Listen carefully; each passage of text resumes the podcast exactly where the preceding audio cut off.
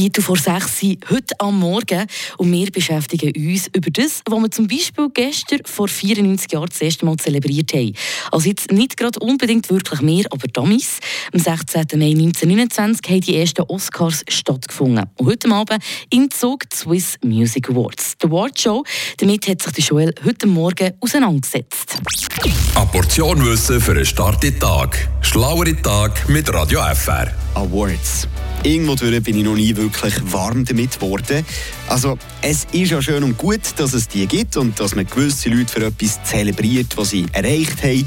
Aber jetzt mal ganz ehrlich, who cares? Aber äh, schauen wir doch mal, wie alt so Awardshows eigentlich sind und wie lange das unsere ja, was sagen wir da, Spezies das schon macht.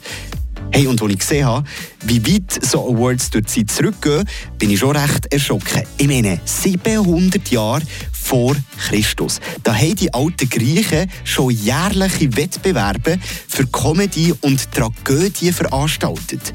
Finanziert sind sie dann von den reichsten Einwohnern geworden und die haben dann auch mitbestimmt, wer die besten Schauspieler, Regisseure und die besten Autoren sind. Und die sind dann auch mit einem Olivenzweig gekrönt worden. Nach den Griechen und ein paar Jahre weiter haben dann vor allem die Amis die Award-Landschaft geprägt. 1929 zum Beispiel hat es den ersten Oscar gegeben. Das übrigens am 16. Mai, also vor etwa genau 94 Jahren.